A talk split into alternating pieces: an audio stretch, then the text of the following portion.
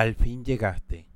Este es un cuento de mi autoría que fue publicado en el libro No estamos tan locos como la gente dice. El taxi del aeropuerto sigue la ruta de mi pasado. Sí, aquí a la izquierda, por favor. El edificio al final de la calle. El crujir de las hojas de bucares se silencia al llegar a la reja verde con la caseta de vigilancia. Un jardín agrandado en mi memoria se abre a un corredor tapizado de recuerdos. Cada paso devela una vieja sonrisa, un cuento, un gesto. El elevador con su traje de botones muestra en el ascenso la figura de la niña que ya no era. El pasillo despliega orgulloso su vista al cerro de mis aventuras y, a la derecha, la puerta de madera con el 5A.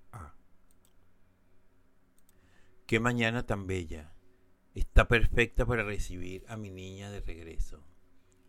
Entrando y mira qué sorpresa. Mis vecinas favoritas. Buenos días, vecinas de mis amores. Hoy no puedo quedarme a conversar con ustedes.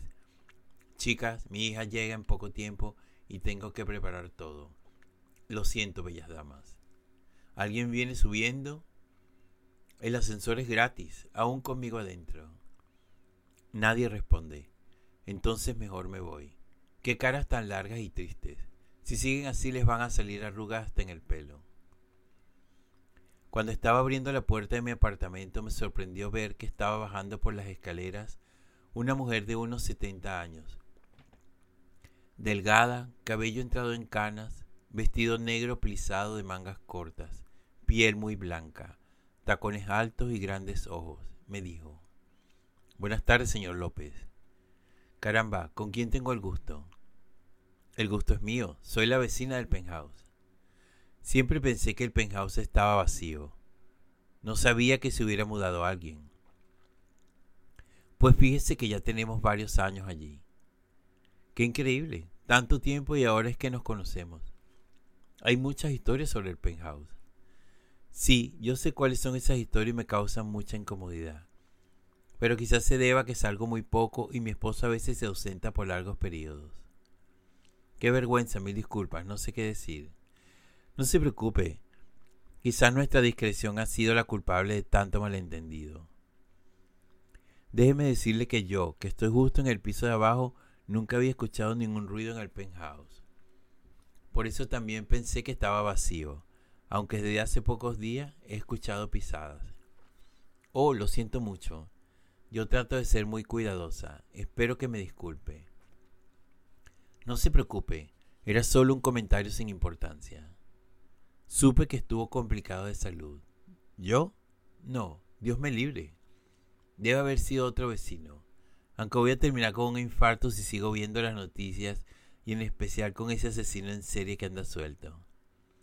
Usted ya no tiene nada de qué preocuparse, se lo puedo asegurar. Caramba, qué segura está usted. ¿Ya lo atraparon? La verdad me alegra saberlo. Gracias por sus palabras de aliento. Puede estar tranquilo con eso. Me tengo que ir. Mi hija está por llegar. Fue un placer. Igualmente. No tenía que ser así. Sabías que faltaba poco para que llegara. Si hubiera llegado antes, si te hubieras venido conmigo. Me dijiste que ibas a estar bien, que íbamos a regresar a Sevilla. Me aprendí un chiste para ti y este sí da risa. Habíamos hablado temprano. Te escuchabas tan bien. Me dijiste que habías dejado de fumar, viejo tramposo. Estaba soñando cuando todo pasó. Te dolió mucho. Siempre fuiste muy cobarde. Sabes que no te voy a perdonar que no me hayas esperado, ¿verdad? Llegaste, al fin. Ven para darte un abrazo. No escuché cuando entraste. ¿Qué haces sentado en la cama? ¿Por qué tan triste? ¿Por qué no me miras? ¿Me escuchas? Estoy aquí. Mira, tengo la franela que me regalaste. ¿Por qué lloras? ¿Por qué no me dices nada? Una brisa tibia desordenó mi cabello. Supe que eras tú. Abracé la almohada y no pude parar de llorar.